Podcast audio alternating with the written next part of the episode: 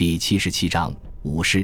亨利担心法军在等待后援部队，就主动发起进攻。现在时机已到，全英格兰都在为我们祈祷。他大声喊道：“因此，我们要振作精神，踏上征程。”他继续祈求神灵佑护，以万能的上帝和圣乔治的名义起手前进。圣乔治，今天你定住我！他手下的士兵趴在地上，捡起一小块泥土放在嘴里。提醒自己是凡夫俗子，终有一死，将来有一天一定会回归尘土。这是一种不同寻常的领圣餐仪式。英军长弓手向前进发七百码后停了下来，用锤子将削尖的木桩打进松软的泥土中，抵挡马队和武装骑士的冲击。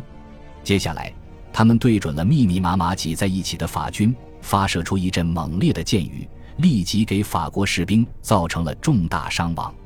法国骑士开始冲锋，但他们的人马要么受伤，要么被尖尖的桩子刺穿。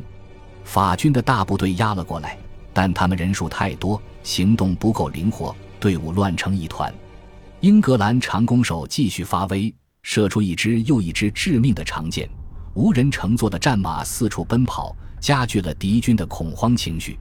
死者的尸体在泥泞的土地上堆积如山。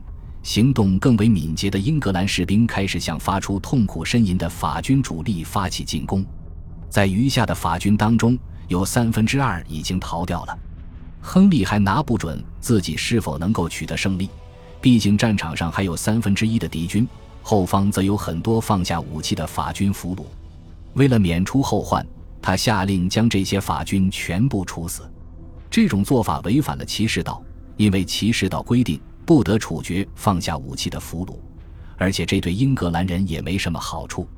他们还指望从俘虏那里敲诈一笔数量可观的赎金。然而，亨利命令二百名长弓手来执行杀戮任务。我们只能说，在热火朝天的战斗中，一定有某种急切的原因促使他这样做。至于那是什么原因，我们尚不清楚。然而，他的命令并没有得到彻底执行。有数百名贵族战俘活了下来。事到如今，亨利可以直取家来了。而他在家来休整了几天之后，便返回英格兰了。十一月二十三日，伦敦举行盛大的仪式，欢迎国王凯旋。有两万名市民在苍草的迎接他，他们称他为英格兰之王、世界之花和基督的军人。为了欢迎他，伦敦大桥上竖起了一男一女两座巨型雕像。欢迎他归来的队列中有着佩戴王室徽章的狮子和羚羊的雕像，还有一堆天使唱着“上帝保佑”。他以国王的名义驾临，通往圣保罗大教堂的路上装点着各种巨型雕像、彩车以及奇幻的城堡模型。成群结队的歌手手拿花环，欢迎身穿简朴紫袍的国王。就在同一年。亨利开始头戴仿照神圣罗马帝国皇帝的皇冠而制作的弓形皇冠，它是一顶由黄金和宝石制成的皇帝冠冕，让人不禁注意到他已经重获帝国君主地位的事实。然而，这场胜利并没有立即带来与英方有利的停战协定，还没有哪一场压倒性的胜利取得这样寒酸的结果。过去紧绷着的肌肉如今松弛下来了。沸腾的热血如今也冷却下来了。然而，国王的名声大大的得到巩固，他似乎的确得到了上帝的青睐和保护，他的王朝统治权得到了确凿的证实，他一举成为欧洲王室政治中的头面人物。从更为现实的层面来看，议会授予他一项新的征税权，保证他终生可以在羊毛和皮革的出口上收税。法国人试图海陆并进。想要收复哈弗勒尔，但是，一因四百一十六年夏天那场至关重要的大海战令，他们功败垂成。亨利颇为其海军感到自豪。自从阿尔弗雷德以来，他是首位建立国家海军的英格兰国王。到因四百一十六年，他已经拥有六艘大船、八艘驳船和十艘名叫巴林杰的单桅船只。他借助这些舰船，于一四一七年二月再次入侵法国。他一直声称自己具有事实上的法国王位继承权。按这个道理，法国王位应该属于他。他发动了一系列的围城战，先从进攻卡昂城开始，一路缓慢南行，直到最后抵达法莱斯。如今他回到了先王的土地，他在这个过程中实际控制住了诺曼底，然后他继续进军诺曼底公国的首府鲁昂。围城战持续了近六个月，给城中居民带来了巨大的苦难。当年有首民谣唱道：“他们吃狗，他们吃猫，他们吃小鼠、大鼠和马。一只大老鼠能卖三十便士。”鲁昂于一四一九年一月十九日投降。通往巴黎的道路已经畅通无阻，双方举行了徒劳无功的谈判。亨利的对手是法国国王查理六世及王太子。勃艮第公爵为了赶走英格兰人，也出人意料地站在了法王父子这一边。但是，这个联盟很快就解体了。双方约定在桥上会面，结果太子的护从杀死了公爵。这件事很可能有预先策划，也可能就像当事人所说的那样纯属意外，但结果并无二致。亨利趁着敌人内部混乱之际，兵临巴黎城下，要求继承法国王位。现在有谁能挡住他？新晋的勃艮第公爵没有经验，王太子已经失势，法王的精神病时常发作。经过多次争论之后，双方在一因四百二十年春天缔结条约。条约规定，查理六世取消儿子的继承权，宣布英王为法国王位的继承人。亨利五世将迎娶法王的女儿凯瑟琳，他们的儿子将自动成为法兰西国王和英格兰国王。从表面上看，这是一场巨大的胜利。亨利的战果远于前代。然而，后来发生的事情证明，这种和睦并不稳定。法国人凭什么接受一位身在威斯敏斯特的国王统治呢？英格兰议会也疑虑重重：英格兰统治法国是否明智？战争的开销实在巨大，维持权力的代价也相当高昂。卷入法国事务似乎并不明智。早在一因四百一十七年初，神职人员就不再为国王的外事胜利而祈祷了。因四百二十年和一千四百二十一年的议会再次改弦更张，一反先前之所为，不再为亨利的对外战争拨款了。这一时期的编年史作者乌斯克的亚当在文中慨叹：“哀哉！为了这件事耗费了多少人力和物力。”只有部分幸运的骑士和士兵带回财宝和战利品，对于他们而言，这场战争没有白打。索尔兹伯里伯爵托马斯·蒙泰古在写给国王的信中说：“我们带回家的都是最漂亮和最出色的猎物，见过他们的人都这么说。换句话说，他带着财富回来了。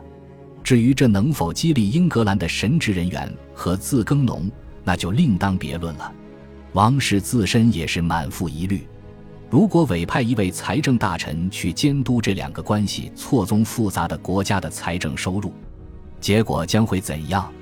如果国王或其继任者派一位法国贵族去担任该职，结果将会怎样？这些担心可能毫无依据，但他们的确存在。而且，国王待在法国的时间已经超过待在英格兰的时间，这有损国家利益。这一方面的证据还体现在如下方面：亨利不得不兴师动众继续战事，才能巩固他在法国的胜利成果。他目前已经拥有或者说占领了诺曼底公国以及维克辛地区，但是有的省份处于勃艮第公爵的统治之下，还有的省份为王太子管理。分裂的国土上不可能有和平。亨利与查理六世签订条约不久。便迎娶了法兰西的凯瑟琳及瓦卢瓦王朝的凯瑟琳，他们大张旗鼓地进入巴黎，入住卢浮宫。国王当然希望在威斯敏斯特为他的妻子加冕。一四二一年二月二十三日，他终于来到威斯敏斯特大教堂。瓦卢瓦王朝和金雀花王朝合二为一了。四个月后，亨利再次回到法兰西，镇压法国人的反抗和起义。他必须为自己的胜利果实而战，但是他在围攻莫城期间生病了，他的旧疾复发，发起了高烧，身体日渐虚弱。他感觉来日无多，便为自己的遗嘱增加了一份附件。他现在有了儿子，但只有八个月大。他把孩子交给其中一位弟弟监护。格洛斯特公爵负责教导和养护小亨利。在1422年8月的最后一天，亨利五世驾崩，他的尸体被运回伦敦，英格兰人为他举行了隆重的葬礼，将他葬在了威斯敏斯特大教堂。从来没有哪位英王能像亨利五世那样，得到那么多同时代人的赞美。人们赞美他的武功，以至于忘记了替这场战争担忧。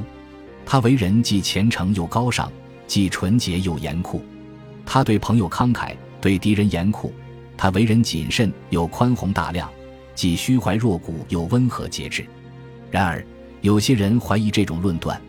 对于莎士比亚的历史剧，亨利五世，我们就可以用不同的角度加以阐释。他描写了一个热衷于武力的暴君，为了满足极度自负的虚荣心，孤注一掷地征战法兰西。可他最后到底成就了什么？一旦他的征服行动付诸东流，一旦二国之君的梦想破灭，也就没有留下任何可供赞美的事迹了。一切都只是为了满足君主的虚荣心。亨利重启百年战争，还产生了一个不易为人觉察和始料未及的后果，在这里值得我们考虑。英格兰的语言如今已经成为国王及廷臣使用的语言。国王的书信一直是用英文写的。《亨利五世行述》的作者提到我们的英格兰，第一篇用英语写就的王家政府文件出现在一千四百一十年。自十五世纪二十年代初。伦敦的酿酒商工会就开始用英文书写会议记录，其中提及如下事实：大部分上议院议员和可靠的下议院议员都开始用我们的母语记录事项。如今的坎特伯雷大主教开始按部就班地说：“英格兰教会是普世教会的一份子。”因四百一十四年举办的教会会议宣布，无论是以血缘关系和共有习惯为标准，还是以语言的独特性为标准。来界定一个民族如何有别于其他民族，英格兰都是一个货真价实的国家。他们如今才刻意突出国家问题，足以表明在先前的时代，国家身份并非不正自明的事物。在十五世纪，人们还不断的试图将繁荣昌盛的英格兰王国与岌岌可危的法兰西政权对立起来。人们用这种方式去摆脱在过去的三百年中塑造英格兰政治的法语王族和法语宫廷所留下的遗产。最早一封现存于世的英语书信写于一千三百九十二年，稍后一封也用英文写就的书信则更有人情味。他写于大海另一侧的加莱，写于六月份的第一天，大家都去吃饭了，时钟开始报时，已经是中午时分。全家人都在我身后大喊大叫，让我下去，马上下来吃饭。我的回答，你知道的，还是老一套。我们似乎听到了信中的呼喊声：“快下来，快下来！”感谢您的收听，喜欢别忘了订阅加关注，主页有更多精彩内容。